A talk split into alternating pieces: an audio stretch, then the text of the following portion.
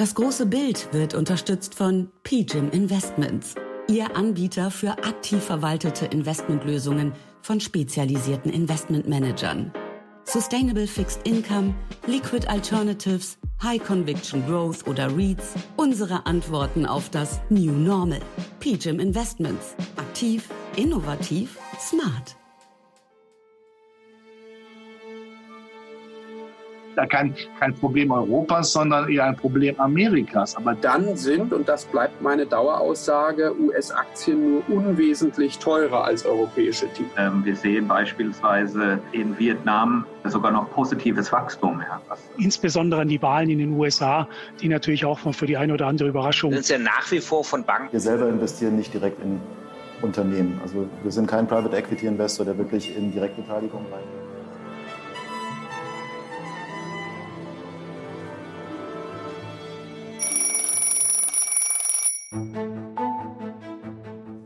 Ist das große Bild.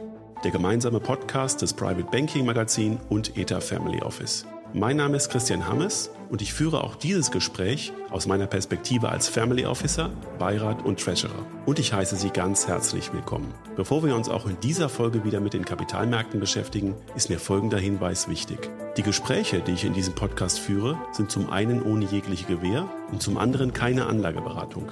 Erst recht nicht für bestimmte Finanzprodukte. Aus allem, was Sie hier hören, können Sie sich Ihr eigenes großes Bild erzeugen. Und dabei wünsche ich Ihnen jetzt viel Spaß, wann und wo immer Sie uns zuhören. Wie ist das Thema Nachhaltigkeit gediehen im Jahr 2022 vor dem Hintergrund eines schrecklichen Krieges in Europa und der Verteuerung vieler Güter und Energieträger? Und was kann man allen Vorbehalten gegen die weitere Entwicklung von Nachhaltigkeit entgegenbringen? Deren gab es ja viele im laufenden Jahr.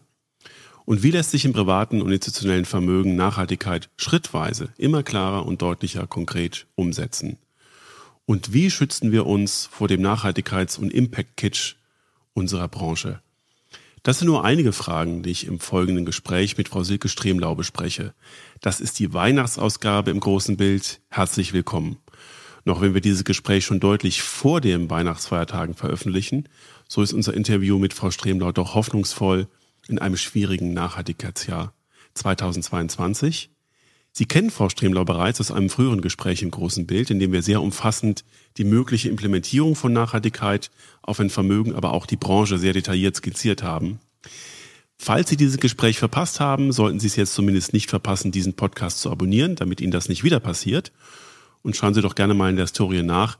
Es ist eines meiner Lieblingsgespräche mit Frau Stremlau. Heute ist Frau Stremlau nicht nur Vorständin der Hannoverschen Kassen, sondern auch die Vorsitzende des Sustainable Finance Beirats der Bundesregierung.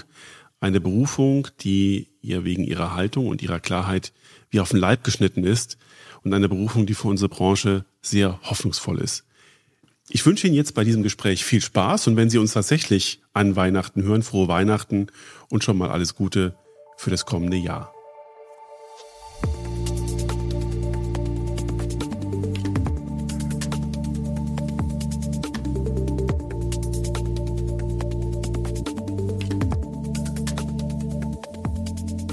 In Hannover begrüße ich jetzt ganz herzlich zum zweiten Mal im großen Bild Silke Stremlau, Vorständin der Hannoverschen Kassen. Herzlich willkommen, Frau Stremlau.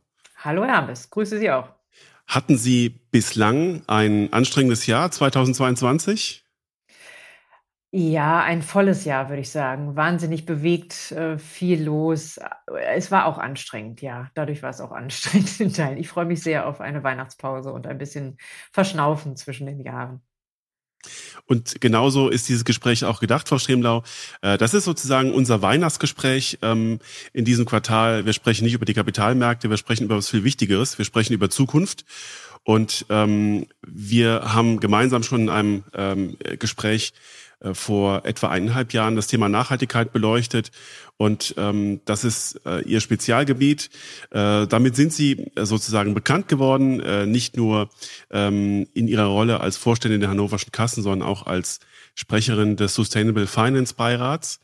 Und ähm, das ist äh, sicherlich eine sehr, sehr gute Nachricht, die wir ähm, gehört haben. Es gab aber in diesem Jahr auch äh, viele ähm, andere kontroverse Themen, die das Thema nach, den Blick auf das Thema Nachhaltigkeit beeinträchtigt haben. Ähm, der Ukraine-Krieg, die Inflation in Deutschland, äh, viele ähm, haben konkret mit Wohlstandsverlusten zu tun und da gibt es viele Argumentationsströme. Ich möchte aber trotzdem äh, zu Beginn Sie einfach mal einladen, Frau Stremlau, dass Sie mal kurz Rückblick auf das Jahr 2020 nehmen aus der Brille der Institutionen. Wie sind Institutionen mit dem Thema Nachhaltigkeit bei der Kapitalanlage umgegangen? Haben Sie da ähnliche Argumente gehört, Vorbehalte oder haben Sie festgestellt, dass sich die Institutionen letzten Endes einfach sozusagen dem ähm, äh, dem Pfad äh, hingegeben haben und den weitergegangen sind, vielleicht überzeugter als vorher, vielleicht aber auch fragender als vorher? Ja, Gute Frage. Also ich glaube, das, was ich wahrgenommen habe, ist, dass durch den Ukraine-Krieg, durch die Energiekrise das Thema Nachhaltigkeit eine wahnsinnige Beschleunigung bekommen hat und eine wahnsinnige Fokussierung. Weil all unser Reden, was ja vorher manchmal ähm, ziemlich weit weg war, auf eine, eine Zukunft gedacht, die durch Klimawandel, durch Klimakatastrophen gestärkt ist, durch ein ähm, Streit um Ressourcen, das ist alles dieses Jahr sozusagen manifest geworden und ganz klar nach Deutschland gekommen.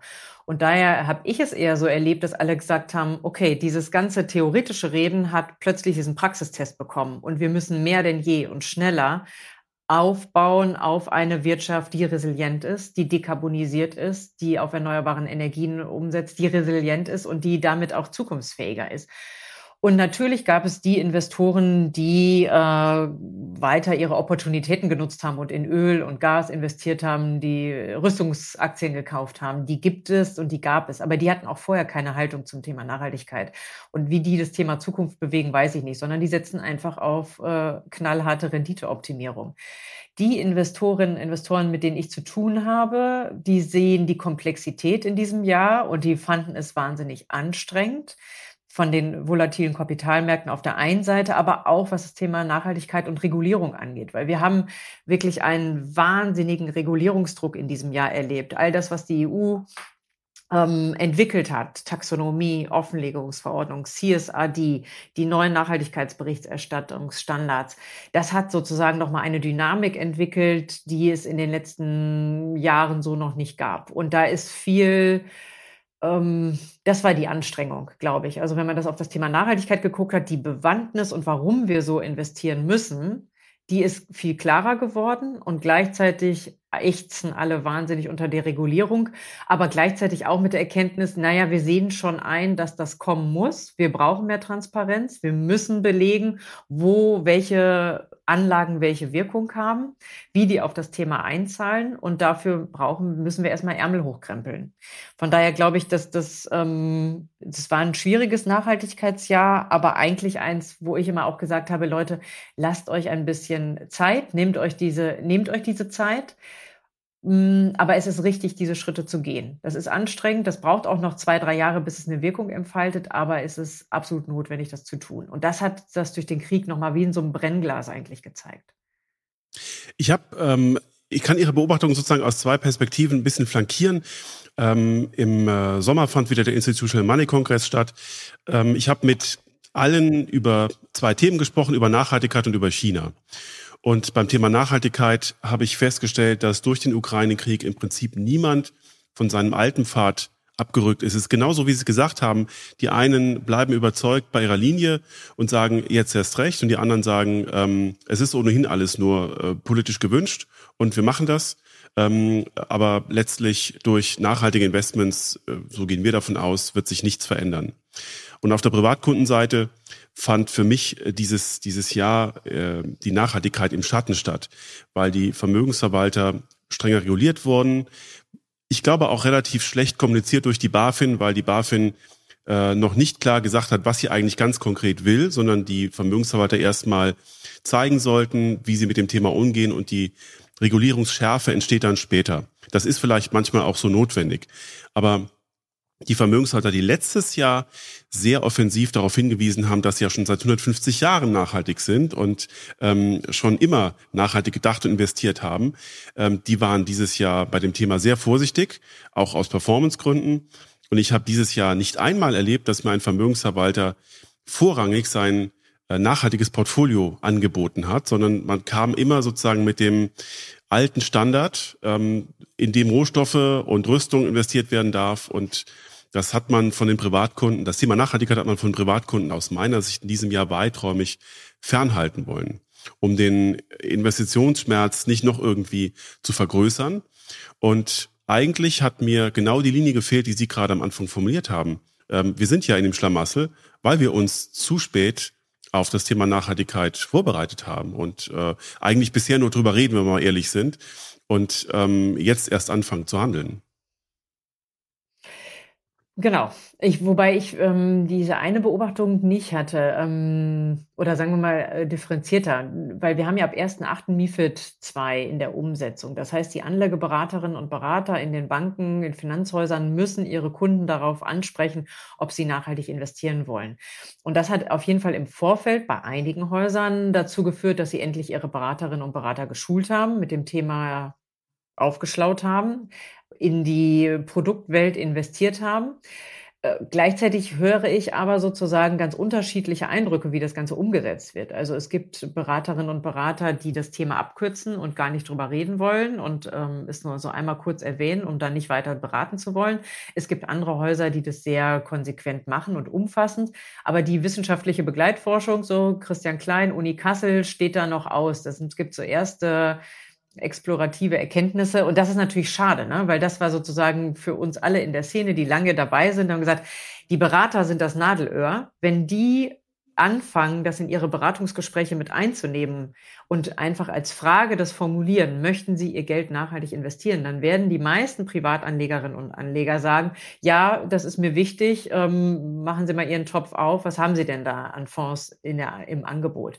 Und wenn das nicht gemacht wird oder nur stiefmütterlich und eigentlich mit einer Ab Abkehrhaltung, weil der Finanzmarkt jetzt gerade so ist. Also die, klar, jetzt in Nachhaltigkeitsfonds zu investieren, wo alles gecrashed ist. Auf der anderen Seite wäre es ein guter Zeitpunkt, um einzusteigen, wenn man das Ganze noch nicht hat.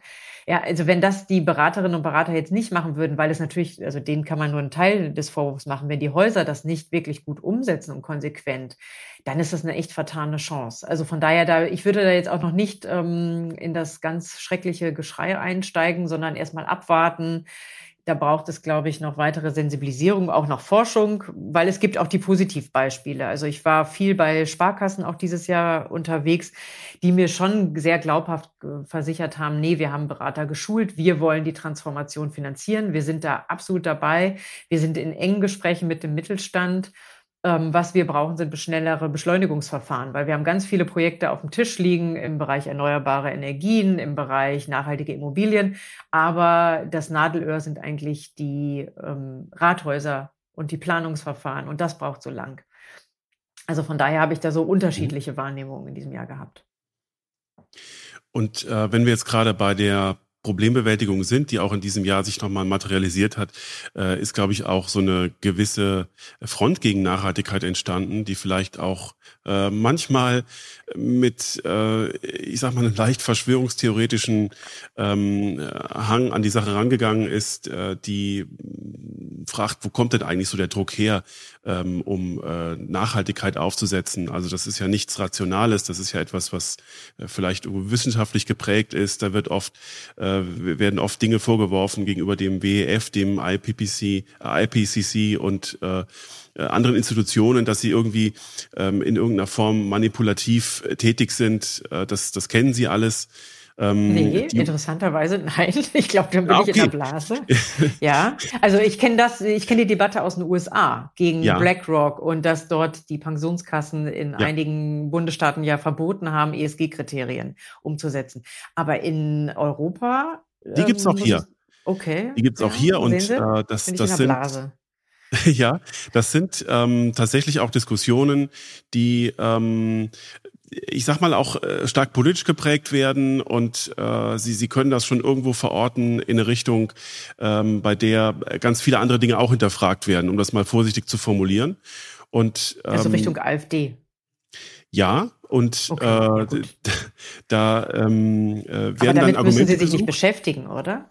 Also äh, haben Sie den Eindruck, dass ein Großteil der deutschen Investorinnen und Investoren auf diese Argumente abfahren? Also es ist eine ganz wichtige Frage. Ich glaube, dass es nicht unverhallt bleibt und ich glaube auch, dass es ähm, in Unternehmerkreisen ähm, Ebenen gibt, in denen das verfängt. Und das ist gefährlich, äh, wenn man durch äh, Kritik an der Regierung, durch hohe Steuerlast, ähm, durch, ich sag mal, Interesse an ähm, Steuersparmodellen, die Richtung Liechtenstein gehen, ähm, so einen Kreis hat, der sich mit Argumenten, ob sie richtig oder falsch sind, ähm, anfrisst ähm, und dann sozusagen äh, gegen das stellt, was, was wir hier besprechen. Ähm, das ist schon ernst zu nehmen. Und da äh, wandert irgendwo Geld auch, ich sag mal, in, in, in eine falsche Richtung, falsche Kanäle.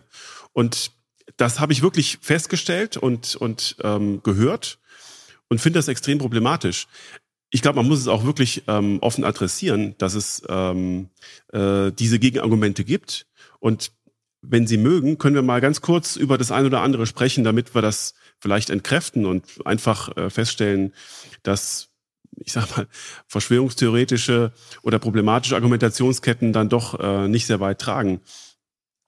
Wir haben beim letzten Gespräch schon mal diskutiert, dass die ähm, Ratingagenturen, die sich äh, mit den ganzen ESG-Kriterien beschäftigen, sehr schnell oligopolisiert haben, was auch wirklich äh, bedauerlich ist. Es gibt ja ähm, da wirklich eine Konzentration auf, auf drei große Agenturen, die jetzt, wenn ich es richtig weiß, alle amerikanisch sind. Und vielleicht würde uns dann, äh, wie im Kreditbereich auch, eine europäische Agentur fehlen. Können Sie, können Sie ähm, etwas, vielleicht gibt es auch in, in, in Ihrem äh, Beirat dazu Diskussionen, äh, wie man damit umgeht? Ähm, Im Beirat gibt es jetzt noch keine detaillierte Diskussion zum Thema ESG-Rating-Agenturen. Ähm, das ist sozusagen in dem Themenspeicher drin. Ähm, wir haben eine Kollegin, die früher bei Ökom gearbeitet hat und jetzt bei Moody's in Paris sitzt, Julia Hake, die ist bei uns im Beirat. Ähm, ich selber, ich kann die Angst schon verstehen. Also ich habe auch in meinem Haus ganz bewusst ähm, nutzen wir nicht Ratings von MSCI, weil mir die einfach viel zu schwach sind und viel zu hellgrün angetüncht. Und deswegen arbeiten wir immer noch mit dem IMUG zusammen, die natürlich jetzt auch eine Verbindung haben zu Moody's. Ähm, von daher sind die auch nicht mehr gänzlich unabhängig. Aber wenn wir uns zum Beispiel Second-Party-Opinions reinkaufen, wir kaufen auch teilweise Ratings, ähm, Auftragsratings ein für Papiere, weil die jetzt gar nicht so groß sind und in deren Datenbank sind. Und da macht IMUG die selber. Dann habe ich ehrlich gesagt persönlich da auch ein besseres Gefühl, weil ich weiß, das ist eine kritische Ratingagentur. Da ist das Werteverständnis sehr, sehr ähnlich. Ähm, und da geht es eben um das Thema Und da geht es nicht um Rendite und um Verkaufszahlen. Und ähm, das ist das ist kompliziert. Also von daher, aber da muss sich einerseits auch der Markt ähm, selber an die Nase fassen, weil ich habe das ja selber erlebt, wie viele Banken, Fondsgesellschaften plötzlich zu MSCI rübergelaufen sind, weil die Kampfpreise angeboten haben, weil sie das natürlich mit ihrem großen Marktmodell auch ausrollen konnten. Und die konnten dann Preise anbieten, die die deutschen Anbieter wie Ökom, wie IMOG und Scores gab es ja auch mal, oder Sustainalytics einfach kaputt gemacht haben und das mhm. verdammt schwer gemacht haben. Von daher würde ich immer sagen, also ich kann nicht einerseits darüber jammern, zu sagen, oh, ich misse die Vielfalt und ich möchte möchte gerne deutsche unabhängige Häuser haben und gleichzeitig gehe ich dann zu dem billigsten Anbieter. Das erleben wir überall im Markt. Ähm, und da finde ich, dann müsst ihr sozusagen, lieber Markt, selber dann auch vielleicht einen Tacken mehr Geld ausgeben, wenn ihr kritischere, detailliertere Analysen wollt. So, von daher, dass das politisch wieder zu regeln, kann man es kann man's aber auch nicht machen, sondern sozusagen dann finde ich, muss sich der Markt an die eigene Nase fassen und sagen, was brauchen wir, was haben wir gerne mit den Ratingagenturen in einen Dialog gehen. Ähm, letztendlich, wir haben vorhin im Vorfeld schon über das Buch von Ulrike Herrmann gesprochen, ähm, der Kapitalismus, äh, die, oder die Kapitalismuskritik und der braucht sozusagen Wachstum und das haben die Ratingagenturen durchgemacht, ja. Also die wollten, brauchten Geld zum Investieren, sie brauchten Geld, um neue Leute einzustellen, um detaillierte Rating-Methoden zu machen. Und dafür brauchten sie Investitions- und Kapital und haben sich Investoren reingeholt. Und das sind dann die Großen gewesen, die daran den Markt gesehen haben. Mhm. Gleichwohl finde ich, auch wenn ich als Haus Ratings einkaufe, muss ich ja meinen eigenen gesunden Menschenverstand immer noch einschalten. Und ich muss es im Team diskutieren. Auch wenn ich Ratings bekomme, darf ich das nicht eins zu eins für bare Münze nehmen, sondern muss immer noch mal kritisch drauf gucken. Das geht in einem kleinen Haus wie bei uns besser, weil wir wirklich über Einzeltitel Titel diskutieren. Das funktioniert bei großen Häusern, die es einfach en masse einkaufen und dann für 1000 Titeln und in ihre Datenbanken einfließen lassen, natürlich schwieriger. Aber ich glaube, ähm, das ist ein Problem, was wir ja bei Finanzratings auch haben. Also ich finde, der Investor muss immer noch selber seinen Kopf einschalten und auch sich fragen, sind das wirklich zukunftsfähige Geschäftsmodelle, in die ich hier investiere? Und das Rating ist sozusagen eine Informationsbasis, aber es kann nicht die alleinige Informationsbasis sein. Sie haben jetzt schon ein ganz großes Problem angesprochen. Äh, die Häuser gehen auch zu einer Agentur oder tendieren zu einer Agentur, die es vielleicht das Spektrum, die das Spektrum bewusst ein bisschen breiter hält und äh, damit nur hellgrün ist. Das ist ein sehr schönes Bild. Und damit entsteht ja auch eine Art Wettbewerb ähm, und äh, die Erleichterung. Können Sie das feststellen, dass das Thema adressiert ist? Denn was ich auch auf diesem Institutional Money Kongress immer wieder gehört habe, ist, dass natürlich äh, die äh, Rating-Systeme babylonisch sind und dass eigentlich äh, ein internationaler Standard her müsste, der wirklich konsistent beschreibt, ähm, was konkret nachhaltig ist und wir da irgendwie global hin müssten. Denn sonst ähm, äh, müssen wir uns auf die Agentur verlassen und suchen uns wahrscheinlich die aus, die am ehesten ähm, unsere Nachhaltigkeitssprache spricht. Ja, letztendlich wird das gemacht von der EU-Kommission, indem sie die Taxonomie entwickelt hat und sehr genau ja detailliert auf vielen, vielen Seiten aufgeschrieben hast, was sind nachhaltige Geschäftsaktivitäten, wenn ich ein Windrad herstelle, wenn ich Stahl erzeuge, wenn ich eine Immobilie baue, wenn ich mir dann den Goldstandard angucke, ja, welche Kriterien müssen erfüllt werden. Und ähm, dann haben sie jetzt sozusagen diese PIEs, diese Principal Adverse Impact, ähm, also die prinzipiell nachteiligen Geschäftsaktivitäten, haben das auch aufgeschrieben.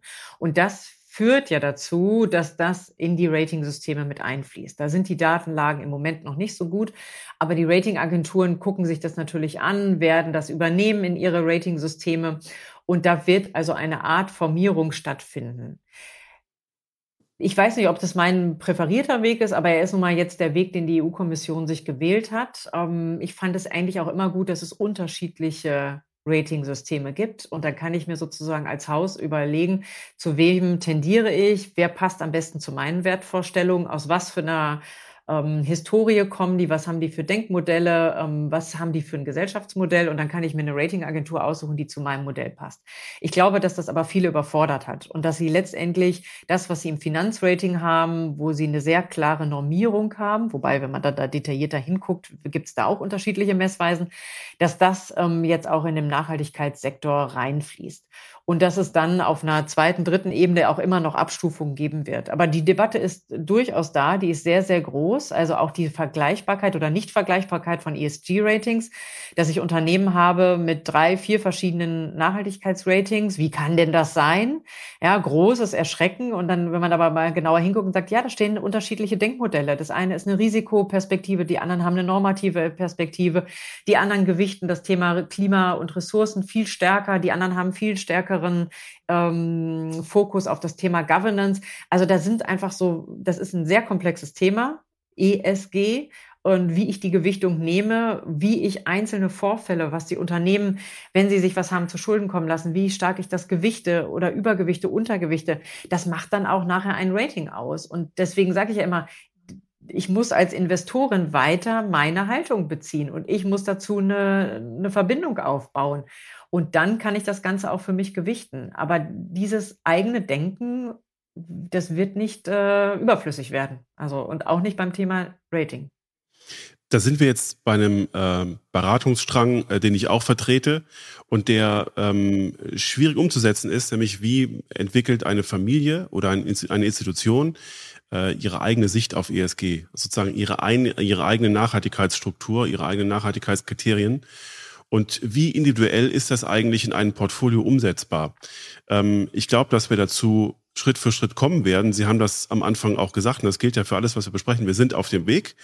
Ähm, wir, wir müssen alle noch dazulernen und ähm, am Anfang äh, sollten die, die ähm, äh, Strickfallen uns da nicht aufhalten. Ähm, aber wir müssen wirklich äh, Stück für Stück äh, lernen und mit den Daten und mit der Interpretation der Daten umzugehen lernen. Ähm, ich glaube, dass insbesondere die Privatleute äh, die Family Offices von Institutionen da sehr viel lernen können, weil die eben viel früher mit dem Thema beschäftigt waren und sich da auch Kriterien gebaut haben. Ähm, das wird auf jeden Fall sehr spannend. Ich möchte noch einen letzten Vorbehalt ansprechen, der äh, wieder so ein bisschen in diese Kreise geht, die ich schon beschrieben habe. Ein großer Kritikpunkt gerade aus der deutschen Perspektive ist die Energiewende, die wir gerade umsetzen in Deutschland. Ähm, äh, wie kann man den Wahnsinn begehen, ähm, auf russisches Gas zu verzichten, die Atomkraftwerke abzuschalten und sich ähm, jetzt in diesen eiskalten Winter zu begeben? Ähm, und äh, dann gleichzeitig über die ähm, ESG-Regulierung die Kapital, den Kapitalzugang von Rohstoffexploratoren erschweren. Das ist ja ein großer Kritikpunkt an ähm, Nachhaltigkeitskonzepten, dass man solche Industriezweige dadurch sanktioniert, dass man ihnen äh, die Kapitalkosten, Kreditkosten und ähnliches ähm, extrem teuer macht, beziehungsweise dass man es nachhaltigen Portfolios äh, nicht gestattet, in Rohstoffexploratoren zu investieren, obwohl wir doch alle wissen, und so ist dann die Argumentation, dass wir sehr viele Rohstoffe brauchen, um unsere Industrie auf Nachhaltigkeit umzubauen. Ja. Kommt noch eine Frage oder soll ich einfach da was dazu sagen? wie kommen wir aus diesem Widerspruch raus? Also das, das ist ja wirklich äh, etwas, also was, was einleuchtet. Gesagt, ja, ich sehe es komplett anders, weil ähm, also für mich ist sozusagen, die Preise haben noch nicht genügend Lenkungswirkung. Also wir müssten es eigentlich noch weiter verteuern ähm, Energie, also auch diese Debatte, die wir im Moment haben, wir machen die Energie wieder günstiger, damit es äh, überhaupt keine Verwerfungen gibt. Das ist, äh, ich kann das verstehen, das ist sozialpolitisch völlig nachvollziehbar. Aus Nachhaltigkeitsgesichtspunkten darf Energie nicht wieder günstiger werden. Energie ist etwas Kostbares und muss teurer werden. Und auch dann merkt man, also ich finde, man merkt in diesem Jahr, durch den Krieg, durch die teurer werdenden Energiepreise, was für ein enormes Innovationspotenzial dadurch freigesetzt wird. Und man weiß es aus der Vergangenheit, dass immer, wenn Zeiten hoher Inflation, hat es einen enormen Schub, was Innovation angeht, äh, gegeben. Und das heißt, wir reden ja schon die ganze Zeit darüber, über die Internalisierung externer Kosten. Also wenn ich Rohstoffe abbaue, wenn ich Energie aus fossilen Energieträgern herstelle, dann muss das teurer werden, damit es überhaupt einen Anreiz gibt, in eine entgegengesetzte Richtung, in eine resiliente, in eine erneuerbare Energien zu investieren. Und von daher ähm, muss man ja, und an der Stelle einmal auch klares Veto gegen Ihre Aussage, es wird ähm, ja nicht unmöglich gemacht, in weiter in Öl und Gas etc. zu investieren. Es wird nur teurer gemacht, hoffentlich. Also die Kapitalkosten steigen. Und das ist auch richtig so, weil die, das meiste Öl und das Gas muss in der Erde verbleiben. Wir dürfen es nicht mehr verfeuern, wenn wir irgendwann unsere, wenn wir irgendwie unseren Klimawandel noch aufhalten wollen. Das heißt, es ist ja ganz klar, wie viel darf davon noch verbrannt werden? Und ist es wirklich, ist es effizient aus Menschengesichtspunkten? Der Mensch ist intelligent. Ist es effizient, diese Ressourcen zu verbrennen? Ja, kann man damit nicht intelligentere Sachen machen? Und wir haben gerade Freitag eine PV-Anlage aufs Dach bekommen, haben, haben jetzt hier privat eine Wärmepumpe, Solarthermie und eine PV-Anlage. Ich bin total happy und freue mhm. mich, die Sonne scheint und sehe, ähm, wie viel Pro Strom produziert wird und denke, wir haben so viele Dachflächen. Lassen Sie uns da das Geld investieren, ja? Lassen Sie uns diese Häuser dämmen. Lassen Sie uns fit werden für dieses Jahrhundert, aber doch nicht in altertümliche Invest äh, Energien weiter investieren. Also das, die Debatte ist, ich finde, finde, sie blendet, ähm, ich höre das ja auch, die Argumente, aber ich finde, sie blendet wahnsinnig aus, dass wir in einer Zeit leben, wo wir komplett mit voller Wucht in diese Klimakatastrophe reinsteuern. Und wir haben dieses Jahr das heißeste Jahr seit äh, Temperaturaufzeichnung. Wir hatten letztes Jahr die Flutkatastrophe an der A. Dieses Jahr hat halb Südeuropa gebrannt. Wollen wir weiter so machen? Ja, einfach äh, nur auf das Thema, wie kann ich noch mehr verdienen, wie kann ich noch mehr meine Performance steigern. Ich, ich verstehe es nicht. Ich verstehe es wirklich nicht, wie Leute so argumentieren können und das komplett ausblenden können als Teil der Realität, mhm. die ja da ist.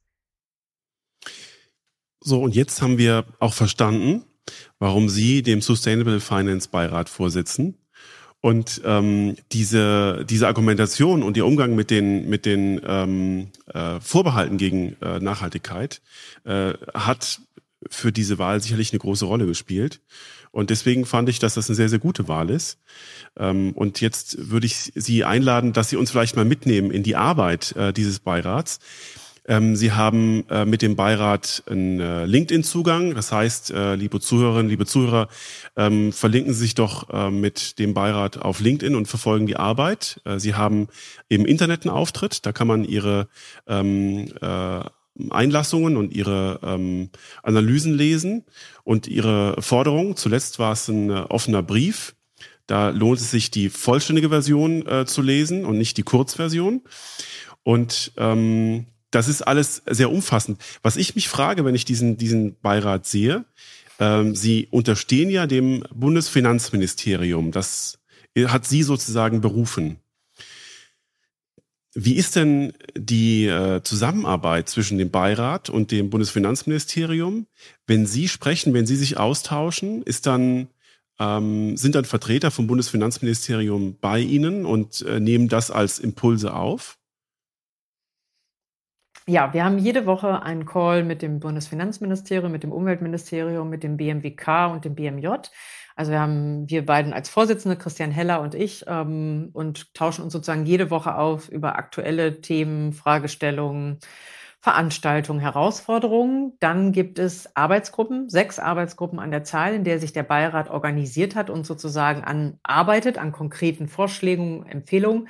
Da sind die Ministerien auch vertreten, manchmal in einer eher zuhörenden äh, Version, manchmal in einer sehr aktiven Version, dass sie auch ähm, aktuell reinbringen, sozusagen an welchen Themen arbeitet die Bundesregierung, wo brauchen wir Unterstützung, ähm, wo brauchen wir euch als Sparingspartner. Das läuft sehr, sehr gut. Und dann haben wir viermal im Jahr ja große Sitzungen, wo alle Beiräte plus die ganzen Beobachterinnen und Beobachter zusammenkommen. Und das findet immer in den Ministerien statt oder einmal jetzt auch digital im November nochmal wegen Corona. Ähm, und da sind auch immer Ministeriumsvertreter dabei. Da sind dann auch die Staatssekretäre dabei. Ähm, manchmal länger, manchmal kürzer, mal mit dem Input, mal zuhörend. Also da ist schon viel Austausch. Der könnte auf die oberste Ministeriumsebene bestimmt noch größer sein. Also wir haben, wir hoffen, dass Christian Lindner auch im nächsten Jahr mal bei uns ist und wir so eine Art Kamingespräch haben mit ihm, weil ich glaube, dass er auch noch einen anderen Blick auf das Thema hat.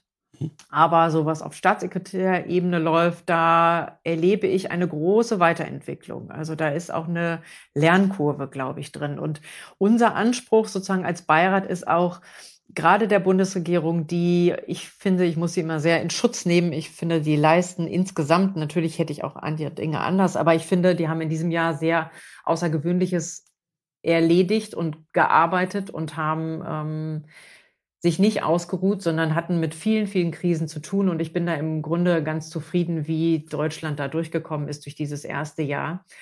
Und was wir sozusagen als Hauptpunkt haben, sagen, dass das Thema Sustainable Finance eröffnet Lösungsräume in diesen ganzen Krisen. Ja, und wir möchten der Bundesregierung diese Lösungsräume zeigen und sagen, der Finanzmarkt ist bereit. Ja, das, worum es geht, die Hauptaufgabe ist die Transformation unserer Wirtschaft. Also die, der Sustainable Finance Beirat ist dazu da, diese Lösungsräume zu eröffnen und der Bundesregierung die auch aufzuzeigen und deutlich zu machen, nutzt die Kraft des Finanzmarktes auf diesem Weg der Transformationsfinanzierung. Da gibt es Schwierigkeiten. Ja? Das Geld ist noch nicht an der richtigen Stelle. Was brauchen die Unternehmen? Was brauchen die Startups? Was braucht die große alte Industrie? Ja? Wie kann man da unterstützend wirken? Aber dass man da über eine wirklich gute Konnektivität zwischen Realwirtschaft und Finanzwirtschaft zusammenarbeitet. Und das ist, glaube ich, unser Hauptjob. Das ist unsere Mission, an der Stelle tätig zu sein und positiv unterstützend zu wirken. Können Sie ähm, einige Ziele nennen, die Sie sich als Beirat gesetzt haben für die Legislaturperiode, Entschuldigung, ähm, die, die ähm, greifbar sind und die dann auch schon wirklich Wirkung entfalten könnten in dieser Legislaturperiode?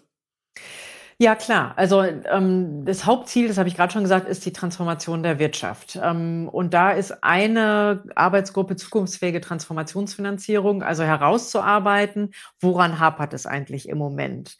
Ähm, woran hapert es bei den Startups? Woran hapert es bei den Unternehmen der Realwirtschaft? Weil Geld ist ja eigentlich genug da im Markt. Also warum kommt es noch nicht an die richtigen Stellen? Wie müssen aber auch Förderinstrumente der Förderbanken angepasst werden? Wie müssen die das Thema Nachhaltigkeit, Transformation in ihre Förderrichtlinien reinbekommen?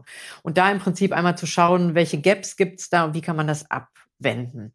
Dann ist ein großes Thema Daten, Datenqualität, hatten wir gerade am Anfang schon. Also die Daten sind ja, wenn ich als Investor in, investieren will, brauche ich gute, qualitativ hochwertige Daten, zukunftsfähige Daten. Das heißt, wir haben eine Arbeitsgruppe, die über das Thema Daten schaut, weil es soll auf europäischer Ebene ja der European Single Access Point 2025 an den Start gehen. Warten wir mal ab. Da gibt es erste Entwürfe und da wollen wir ähm, kritisch begleiten, aus der Branche heraus, aus dem, aus der wirklichen Realwirtschaft, Finanzwirtschaft heraus und sagen, was muss eigentlich so ein Datenpunkt, was muss der erfüllen, wie muss der aufgebaut sein, wie muss der auch nachher als End, an den Enduser gehen. Also das Thema Daten ist wichtig. Dann, ähm, was uns alle sehr beschäftigt, die Taxonomie. Ja, großes Thema, große Aufregung in diesem Jahr, aber auch äh, viele Unternehmen ächzen gerade unter diesen ganzen Berichterstattungspflichten und unter dem, was sie da plötzlich ausfüllen müssen. Da sind wir dabei, gerade ein Papier zu entwickeln, zu sagen, Taxonomie aus der Praxissicht. Was muss sich eigentlich verändern, damit sie ihre Wirkung erfällt? Wo sind Herausforderungen? Wo sind Probleme aus der Sicht der verschiedenen Akteure, aus der Sicht der Wirtschaftsprüfer, aus der Sicht der Unternehmen, der kleinen, mittleren Unternehmen, aus der Sicht der Banken und Finanzinstitute. Ähm, dann ein großes Thema, was, glaube ich, auch eine Wirkung entfalten kann, ähm, aktives Aktionärstum, eine Engagement-Plattform in Deutschland zu gründen. Wir wollen die in Q1 nächsten Jahres, soll die sozusagen an den Start gehen oder auf jeden Fall weiter vorangehen, weil wir wissen ja aus der ganzen Zeit des nachhaltigen Investierens, man kann was über Nachhaltigkeitsfonds erreichen. Das hat einen indirekten Einfluss auf die Unternehmen. Aber was einen großen Einfluss hat, wirklich die Unternehmen in ihrer im aktuellen Management auch zu verändern hat, wenn ich meine Aktionärsrechte einsetze, wenn ich in wirklichen Dialog gehe mit den Unternehmen, mit den Vorständen und das am besten hinter verschlossenen Türen, nicht nur auf Hauptversammlungen und mein, einmal im Jahr mein Stimmrecht ausrühmen, sondern in einen aktiven Dialog gehen. Und was in Deutschland fehlt, ist so eine Plattform, wo sich Investoren zusammentun können und das kollaborativ machen können, wo sie zusammen sagen, okay, wir gehen jetzt auf die Unternehmen im Bereich Klimarisiken oder im Bereich Transitionspfade oder im Bereich Menschenrechtsverletzungen und da üben wir Druck aus und machen Dialog. Und dazu sich zusammenzutun, das ist sozusagen ein weiteres Ziel, eine Engagement-Plattform zu machen.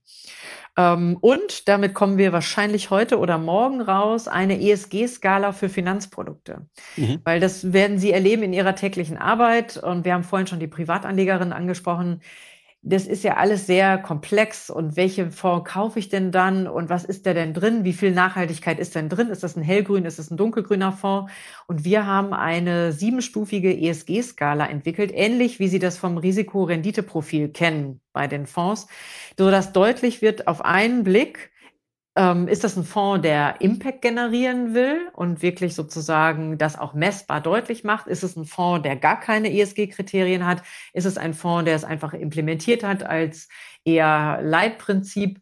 Ähm, und da gibt es siebenstufige Abstufungen. Und das soll auf jedes Finanzprodukt drauf. Ja, ähnlich wie beim Kühlschrank das A bis E-Logo oder beim der Nutri-Score auf ja. der Pizza wollen wir das für jedes Finanzprodukt haben. Und da gehen wir jetzt in einen ersten Entwurf. Wir werden einen Praxistest machen und dann im nächsten Jahr ein detaillierteres Konzept dann ähm, rausbringen und in den europäischen Prozess reinbringen als Input. Also von daher so, ich sag mal, als grobe Ziele Transformation der Wirtschaft, Daten bestellen und wir wollen Praxis liefern, Praxistest sozusagen sein. Wir wollen aber auch Impulse setzen und sozusagen an die Bundesregierung herantreten, wo fehlt noch was, was braucht es. Also so eine Mischung zwischen Sparingspartner, Impulsgeber und auch Motivator sein. Aber das sind ja alles ganz, ganz konkrete und für den ähm, Finanzier und für die Unternehmen äh, praxisrelevante Aspekte, die Sie ansprechen und, und ähm, Umsetzungswege. Ich könnte mir vorstellen, dass Sie da das ein oder andere Mal mit Lobbyismus, Vorbehalten und Ängsten konfrontiert werden äh, von Industrien, die davon besonders betroffen sind oder die ihr Geschäftsmodell dadurch besonders umstellen müssen. Denn eine Industrienation wie Deutschland umzustellen auf Nachhaltigkeit heißt ja auch, dass man dem einen oder anderen was wegnehmen muss, was vorher viel Spaß gemacht hat und was jetzt einfach anders funktionieren muss. Ja, ja, das ist so. Und das wird nicht witzig werden. Ja, also ich glaube gar nicht, dass das unbedingt der Beirat, ja, da sind wir ja noch relativ smooth unterwegs, weil wir eher immer mit Fokus auf Finanzmarkt ähm, ja, orientiert sind. Und wir sagen ja nicht nachher, liebes Unternehmen, du hast kein Geschäftsmodell mehr, liebes Unternehmen, du musst eigentlich auch dicht machen, weil du bist nicht Paris-kompatibel und auch nicht in 20 Jahren, wenn du jetzt nicht transformierst. Das ist ja nicht Aufgabe des Beirats, sondern wir sind ja schon eher Richtung Finanzwirtschaft und welche Stellschrauben muss es geben und die Finanzwirtschaft würde ich sagen, in Teilen ist er da schon aufgewacht, hat es erkannt, dass es finanzielle Risiken birgt, wenn sie sich nicht diesen Themen widmen und dass es zu Stranded Assets werden kann und dass es zu absolut finanziellen Risiken werden kann, wenn ich mich mit dem Thema Klimarisiken beispielsweise nicht auseinandersetze. Aber insgesamt, ja, ich glaube, das ist ja auch Aufgabe der Politik, die, diese Diskussion zu führen, die Sie gerade angesprochen haben. Und die sind unerfreulich. Ja, es ist eine der größten Transformationen, die uns bevorsteht. Und das wird nicht ohne Verluste gehen. Das wird sich auf anderer Seite wieder aufbauen, da bin ich mir sicher. Aber es wird zu einem Stopp bestimmter Industriebereiche führen.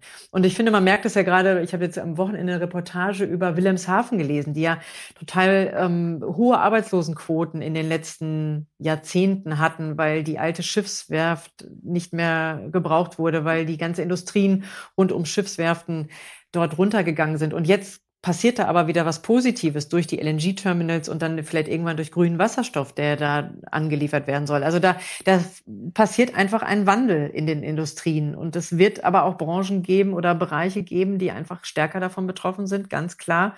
Und wo diese Transformation hin zu etwas Neuem auch bestimmt 10, 20 Jahre dauern wird. Und das ist Aufgabe der Politik, das sozial abzufedern, dafür Verständnis zu werben und aber auch immer den Fokus wieder auf das Positive zu richten. Aber das ist eine Mammutaufgabe, da muss man sich mhm. nichts vormachen.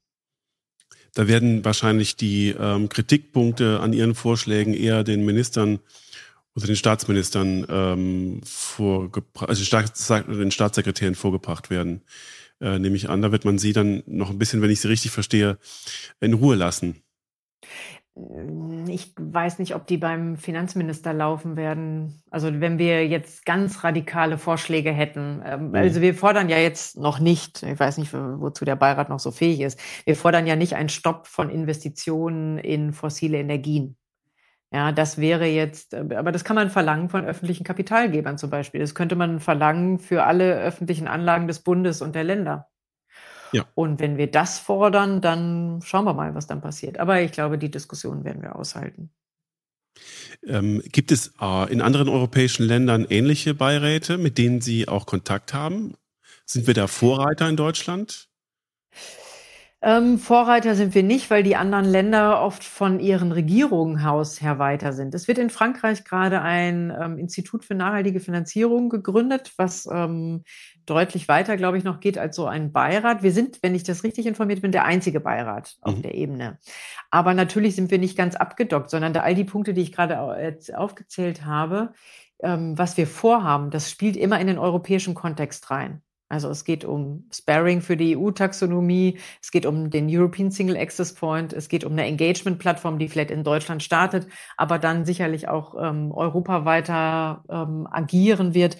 Also das heißt, wir sind nicht in einem rein deutschen Markt, sondern wir bewegen uns immer in der in dem europäischen Austausch. Und das ist auch noch was, was ausgebaut werden soll. Also ich glaube, da ähm, das ist gut. Ne? Und Christian Heller war in der European ähm, Plattform für Sustainable, wie heißt sie? Die Sustainable Finance Plattform war er aktiv. Antje Schneeweiß ist in Brüssel aktiv für das Thema soziale Taxonomie. Und ähm, eine Julia Hake, die eigentlich auch in Paris sitzt. Also auch gerade nach Frankreich soll das Ganze ausgebaut werden. Da haben wir so einige Ideen, wie die Zusammenarbeit dort noch verbessert werden kann wenn man in Deutschland für sie und für ihre Ziele lobbyieren möchte, ähm, dann kann man das dadurch tun, indem man darauf hinweist, was sie publizieren und was sie veröffentlichen. Gibt es denn Vereine und Verbände, mit denen Sie sich äh, besonders eng austauschen? Ich denke jetzt beispielsweise an die Initiative Finanzwende oder ähm, andere Verbände, die vielleicht Transparenz, Nachhaltigkeit in besonderer Weise fördern. Ja, die sind alle bei uns im Beirat auch als Beobachterinnen und Beobachter aktiv. Aber auch, ich sage mal, ein BVI, ein GDV, ähm, Finanzwende, German Watch, aber auch das Umweltbundesamt, der Rat für nachhaltige Entwicklung. Wir haben ja nochmal 19 Beobachterinnen und Beobachter, die mhm. sehr aktiv auch in den Arbeitsgruppen mitarbeiten. Die dürfen nachher bei Abstimmungen nicht mitstimmen. Ja, die sind wirklich nur Beobachter oder Beraterinnen. Wir haben da ganz viele Expertinnen und Experten noch. Ähm, von daher, das ist schon ein sehr, sehr guter Austausch. Und man muss ja sagen, wir machen das ja alle ehrenamtlich. Wir neben unserer normalen Arbeit nebenher. Und die Beobachterinnen und Beobachter, die bei Lobbyverbänden arbeiten oder bei anderen Verbänden, ähm, die machen das sozusagen als ihren Hauptjob. Das heißt, sie sind oft in den Themen noch tiefer drin.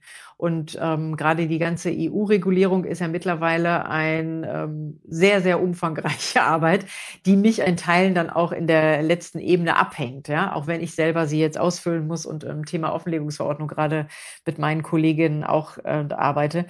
Und da ist es gut, dass wir so eine Fachexpertise aus den Verbänden haben. Und auch diese Mischung zwischen kritischer Zivilgesellschaft wie Finanzwende, die was ganz anderes fordern, als jetzt ein BVI. Aber da finde ich ja eigentlich das Spannende in, dem, in dieser Arbeit des Beirats, ja, zu sagen, die haben alle unterschiedliche Facetten auf, Blickwinkel auf dieses Thema. Und letztendlich müssen wir sie zusammenholen, damit wir mit einer großen Stimme sprechen, damit wir einen großen Teil des Marktes repräsentieren und damit wir auch einen Ausgleich dieses, zwischen diesen Interessen haben.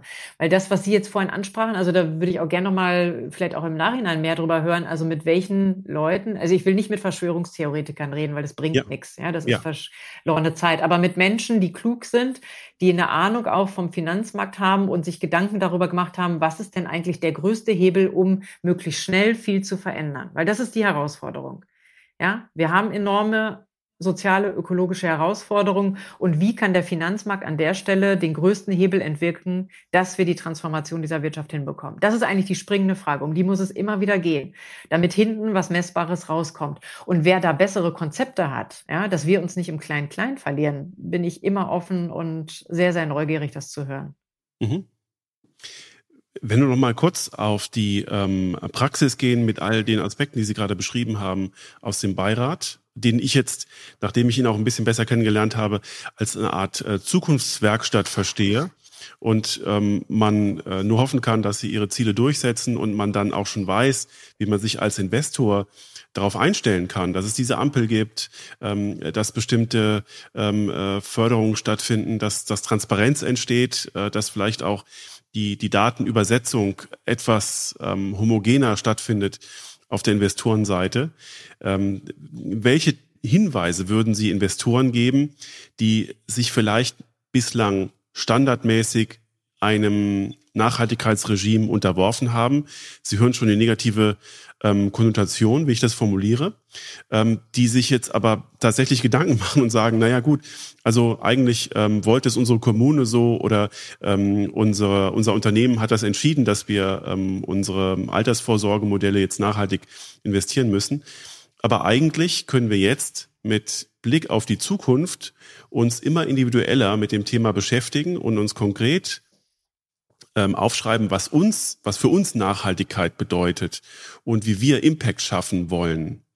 Wie kann man sich da jetzt orientieren und welche, welche Fragen muss man sich stellen?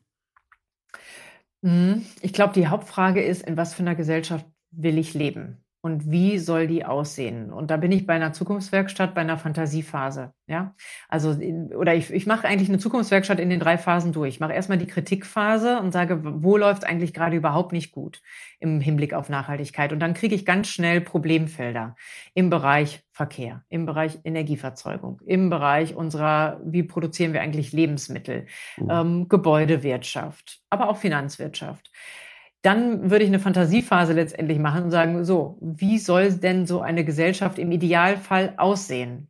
Wie kommen wir an Energie? Wie bewegen wir uns fort? Wie reisen wir? Wie läuft Konsum ab? Wie ernähren wir uns? Wie läuft Demokratie ab?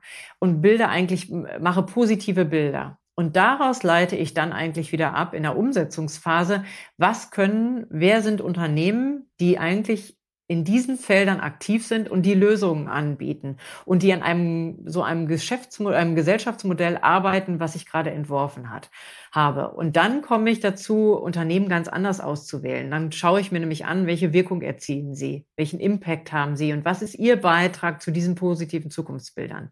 Ich würde immer noch sagen, ähm, ich kann über Ausschlusskriterien und klassische Positivkriterien auch noch weitergehen. Das ist sozusagen meine Basis, ja. Weil in bestimmte Bereiche, die konterkarieren diese Felder, die ich vorhin aufgezeigt habe, das ganz stark. Also Öl, Gas, Atomenergie, Menschenrechtsverletzung, Kinderarbeit etc. Das ist so, das darf ich überhaupt nicht drin haben. Das, was die klassischen ESG-Kriterien machen, ist ja meistens auf Managementsysteme und auf Policies zu gucken. Aber nicht auf den Output. Ja? Mhm. Und nicht auf die Gesellschaft, die nachher erreicht werden soll. Ich vermute, dass es nicht so viele liquide Aktien geben wird, äh, die jetzt schon ganz stark an diesen Zukunftsbildern arbeiten und die wirklich einen messbaren Impact haben. Das heißt, es, ich muss vielleicht auch am Anfang sagen, ich mache eine Beischmischung. Ja? Ich mache für 70 Prozent meiner Assets klassische ESG-Kriterien, Ausschlusskriterien. Aber 30 Prozent meiner Assets probiere ich in solche Titel zu investieren, die wirklich von ihrem Geschäftsmodell zu 80 Prozent an solchen zukunftsfähigen Branchen arbeiten, wie ich sie gerade skizziert habe. Und dann würde dadurch kommt ja dann ein Wandel rein. Ich glaube, wir brauchen gleichzeitig auch immer eine Politik, die deutlich macht, wir wollen in diese Richtung steuern und dann werden auch mehr Unternehmen in diese Richtung gehen. Und wenn das Ganze sozusagen noch auch steuerlich flankiert wird und durch Anreizsysteme einen hohen CO2-Preis, vielleicht irgendwann auch einen Preis für Biodiversität oder für Naturkapital, dann entstehen dadurch auch noch weitere Anreizsysteme. Aber ich würde sehr stark, wenn ich jetzt Investorin wäre, ein Family Office hatte, hätte, würde ich mir so eine Zeit gönnen, einen Tag, vielleicht auch mit kritischen NGOs, die einladen, ähm, Leute, die im Bereich so Zukunftsforschung sind und damit versuchen, so eine Suchspur zu entwickeln, die ich dann Asset Managern an die Hand geben kann. Mhm. Das finden die dann aber nicht im MSCI. Das muss man gleich sagen, sondern da müssen die zu Trüffelschweinen werden und ja. links und rechts gucken. Aber erstmal brauche ich ja als Family Office, als Investorin eigentlich so eine Suchspur und mhm. die kann man, glaube ich, darüber ganz gut entwickeln wenn Sie äh, tatsächlich anfangen, äh, sich eine Gesellschaft zu skizzieren, in der Sie leben möchten, dann hilft es ja auch, sich ähm, auf äh, Vorträge äh, bestimmter Wissenschaftler ähm, zu berufen. Und wir haben ja in Deutschland einige, äh, die so eine Zukunft beschreiben, die auch den Weg in nachhaltige Energiegewinnung und ähnliches äh, beschreiben. Wer sind denn aus Ihrer Sicht Wissenschaftler, die man sich da anschauen sollte, äh, die ähm, vielleicht zum Teil visionär sind, vielleicht auch zum Teil, vielleicht haben Sie auch einige kritische Anmerkungen zu dem, was in der Öffentlichkeit ähm, äh, läuft. Äh, vielleicht überzerren einige Wissenschaftler das, was in der Zukunft passiert. Können Sie dann ein paar Namen nennen, die Sie für, für sinnvoll und wertvoll halten?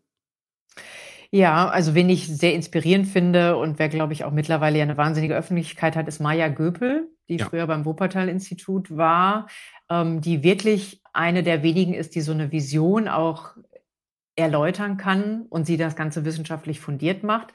Sowieso auch die Forscherinnen und Forscher am Wuppertal-Institut und am Potsdamer Klimafolgenforschungsinstitut finde ich für dieses Thema Klima und auch Gesellschaftsutopie sehr, sehr gut. Ähm, und also von Schellenhuber angefangen, aber auch die ähm, weiteren. Im Bereich äh, Sustainable Finance gibt es die ähm, Wissenschaftsplattform für Sustainable Finance. Weiß gar nicht, ob die bekannt ist. Und da sind verschiedenste WissenschaftlerInnen aktiv. Ich sag mal von Christian Klein von der Uni Kassel, Timo Busch und Alexander Bassen aus Hamburg, auch Kerstin Lopatta aus Hamburg, äh, Marco Wilkins aus Augsburg. Ähm, das DIW ist vertreten mit Franziska Schütze. Ich finde, die machen eine echt gute Arbeit in dem Thema Sustainable Finance, weil sie immer sehr stark auch an der Realität forschen. Was muss sich weiterentwickeln? Wie kann es weitergehen? Ähm, und die aber auch so von ihrer Haltung her sehr dem entsprechen, glaube ich, wie ich gerne arbeite und was ich auch als Zukunftsvision habe. Also, also Wissenschaftsplattform, Kassel, Hamburger und das Wuppertal-Institut als diejenigen, die das Thema eher aus der gesellschaftlichen Perspektive betrachten. Mhm. Hat dieser zuletzt genannte Kreis einen gemeinsamen Internetauftritt? Kann man die irgendwo Ja, glaube ich schon. Wissenschaftsplattform Sustainable Finance, WSP. Ich weiß nicht genau, wie die Website ist, aber unter Wissenschaftsplattform findet man die. Also liebe Zuhörerinnen, liebe Zuhörer, wir, wir ähm, prüfen das mal Ähm, das äh, mache ich selbst auch schon aus reinem Eigeninteresse und das verlinken wir dann. Ähm, sehen Sie denn kritische Köpfe in der Öffentlichkeit, die vielleicht falsche Bilder erzeugen in diesem Zusammenhang? Ach, falsch. Ich finde immer, da gibt es ja Schattierungen. Ähm, mm, also manchmal würde ich, ich finde die Wirtschaftsweisen jetzt äh, neuerdings äh, finde ich ganz spannend mit ihrer äh, doch äh, sehr weiblichen ähm, Besetzung jetzt und auch zum Beispiel auch diesem Thema, müssen wir eigentlich die Besserverdienenden in solchen Zeiten nochmal anders besteuern. Ich finde das einen sehr, sehr guten Vorschlag, finde ihn auch richtig. Das hat natürlich sehr, sehr viel auch negatives Echo hervorgerufen in bestimmten Kreisen. Ähm, ich finde Marcel Fratscher eigentlich positiv, äh, was er dort vom DIW sagt. Ähm, wie heißt der Herr aus äh, München? Mit dem habe ich mir auch schon mal Clemens Füst. Da sehe ich mhm. manches äh, kritischer, ähm, aber falsch finde ich das nicht, sondern es sind ja alles schlaue Menschen, die halt eine andere Position haben. Aber ich glaube, das macht es ja aus, dass wir uns da mit unterschiedlichen Positionen und Wahrnehmungen auseinandersetzen und nachher zu einer besseren Lösung kommen. Ich glaube da sehr an den Diskurs. Also von daher finde ich da falsch, ähm, nein. Mhm. Aber äh, wie Sie schon sagen, der Diskurs ähm, ist äh, so für die politische Meinungsbildung extrem wichtig. Vielleicht ähm, können wir das gar nicht mehr so richtig gut in Deutschland. Äh, vielleicht ist es wichtig, einfach mal Argumentationsketten ähm, sich ganz bis zum Ende entwickeln zu lassen, äh, wie wir das jetzt im Gespräch gerade machen, was ich auch sehr genieße. Und ähm, vielleicht äh, ist das auch ein Anlass, sich genau dahin nochmal äh, zu öffnen und vielleicht auch andere Diskursräume zu eröffnen als das, was wir jetzt normalerweise aus unseren naja, aus der Bandbreite von ähm, TikTok bis irgendwelchen Fernsehdiskussionssendungen ähm, kennen, in denen sowieso äh, vorbereitete Argumente äh, platziert mhm. werden, damit sie gesagt werden.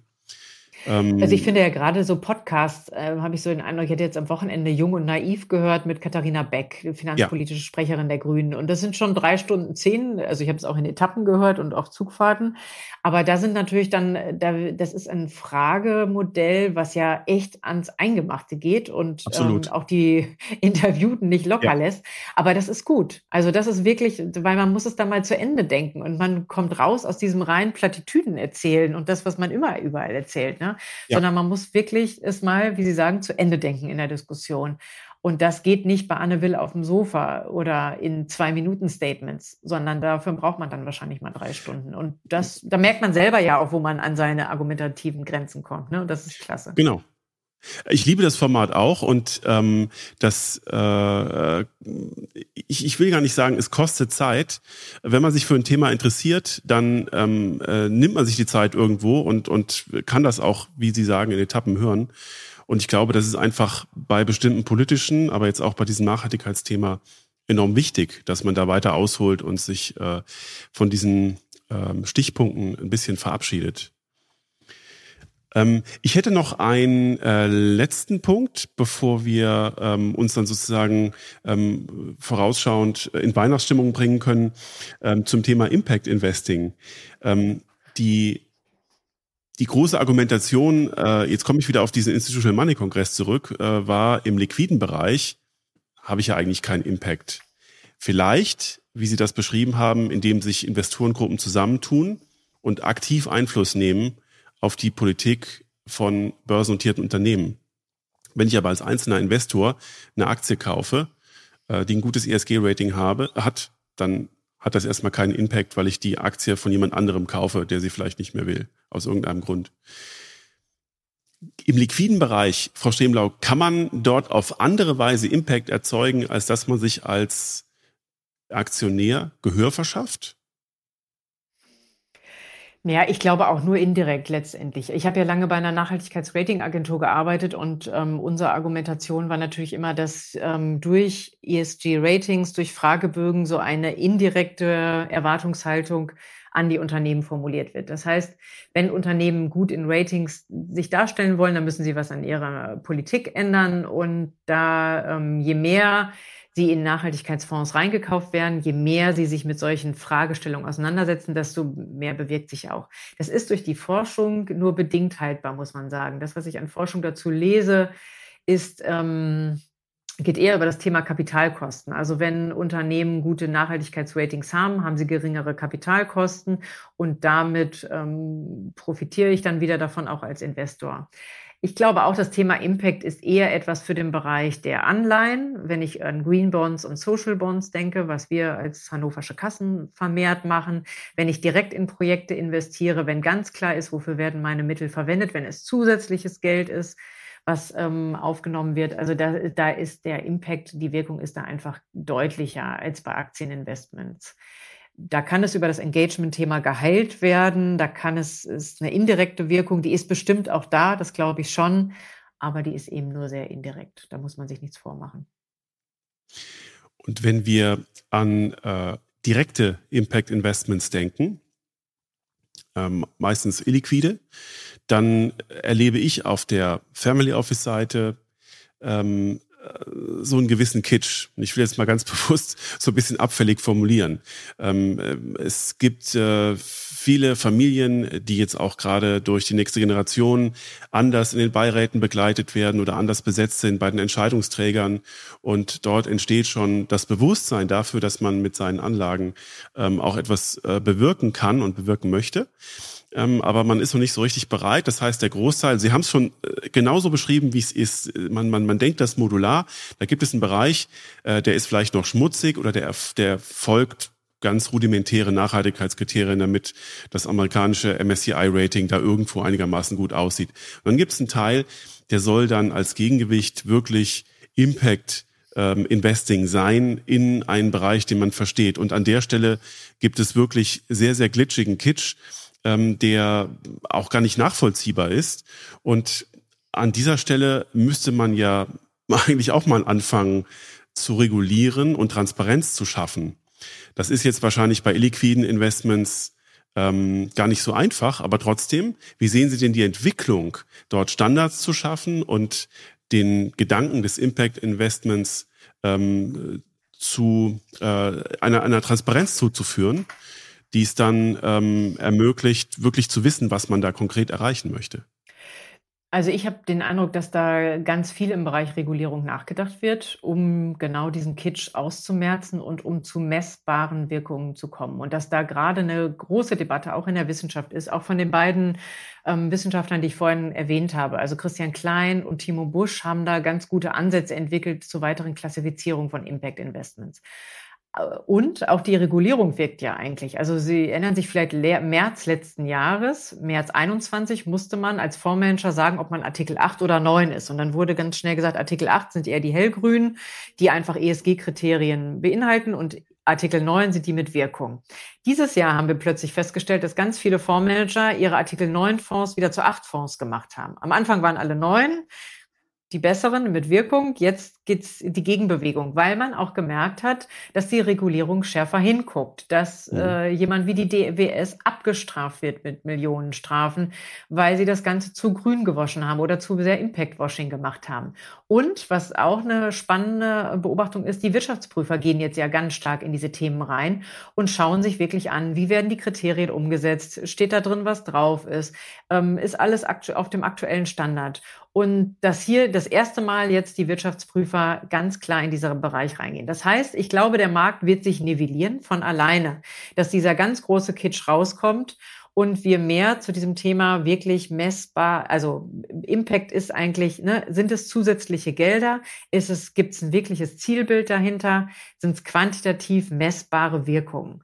Und ich finde, man muss gleichzeitig auch noch bei dem ganzen Thema Wirkung sagen, es ist ja nie ein eindimensionaler Weg. Also wenn Unternehmen dann plötzlich ausweisen, sie haben so und so viel Arbeitsplätze geschaffen oder sie haben so und so viel CO2 eingespart, da muss man ja immer gucken, ähm, zum Beispiel CO2-Einsparung, ist das jetzt immer, ist das äh, Geschäftsmodell innerhalb der planetaren Grenzen oder haben die einfach nur, waren sie es ein wahnsinniges schmutziges Unternehmen und die haben jetzt es geschafft, 20 Prozent CO2 einzusparen, die sind aber immer noch nicht auf dem Paris-Pfad. Dann ist das ja zwar eine Wirkung, die da ist, aber die ist, ähm, die ist immer noch nicht in die richtige Richtung gehen. Die ist immer noch nicht ähm, auf Paris einzahlen. Und da geht es, glaube ich, nur, indem es über Second-Party-Opinions, also externe Verifizierungen gehen muss, die einen Standard haben. So machen machen wir das zum Beispiel, wenn wir einen Green Bond oder einen Social Bond kaufen, dann hat er immer eine Second Party Opinion mhm. und die orientieren sich an dem Green Bond Standard. Und da müssen dann bestimmte inhaltliche Kriterien einfach erfüllt sein, dass man dieses Rating bekommt. Also von daher ähm, würde ich Ihnen ein bisschen Hoffnung machen, dass der Kitsch weniger wird, dass es aber gleichzeitig die öffentliche Debatte kritische NGOs und die Regulierung und die Wirtschaftsprüfer geben muss, die auch drauf gucken und eine Weiterentwicklung aus wissenschaftlicher Perspektive. Wie kann ich das stärker differenzieren, was wirklich ein Impact Investment ist? Ja oder nein? Und auch unsere ESG-Skala soll darauf einzahlen, da eine stärkere Unterscheidung zu machen. Also es gibt Hoffnung, sagen wir mal so. und das ist ähm, das beste Schlusswort, das man sich für dieses Gespräch äh, wünschen kann, liebe Frau Stremlau. Das ähm, sollte die Weihnachtsausgabe des großen Bildes werden und das ähm, ist es für wahr geworden. Äh, wir kommen aus einem ganz schwierigen Nachhaltigkeitsjahr und was Sie uns äh, mitgeben, ist Hoffnung. Ähm, Klarheit und Transparenz und das war an vielen Stellen für mich auch ähm, aufrüttelnd und ich ähm, habe mich sehr gefreut, dass wir dieses Gespräch führen konnten. Ganz, ganz herzlichen Dank. Wir führen gleich noch ähm, ein Nachgespräch. Da geht es äh, wie immer um ein paar persönliche Fragen, äh, dass auch unsere jungen Hörer, die sich vielleicht äh, mit der Finanzbranche kritisch oder aktiv auseinandersetzen wollen, äh, gut äh, hören werden. Frau Stimmler, ich danke Ihnen aber jetzt erstmal sehr, sehr herzlich, dass wir ähm, einen versöhnlichen äh, Abschluss für dieses schwierige Nachhaltigkeitsjahr finden konnten gemeinsam. Und ich würde mich sehr freuen, wenn wir äh, vielleicht Ende nächsten Jahres nochmal Rückschau halten und sich viele, viele Dinge verbessert haben, nicht nur in unseren Köpfen, sondern auch in der Welt. Wir hoffen das. Vielen Dank, Herr Hammes. Danke Ihnen. Danke auch.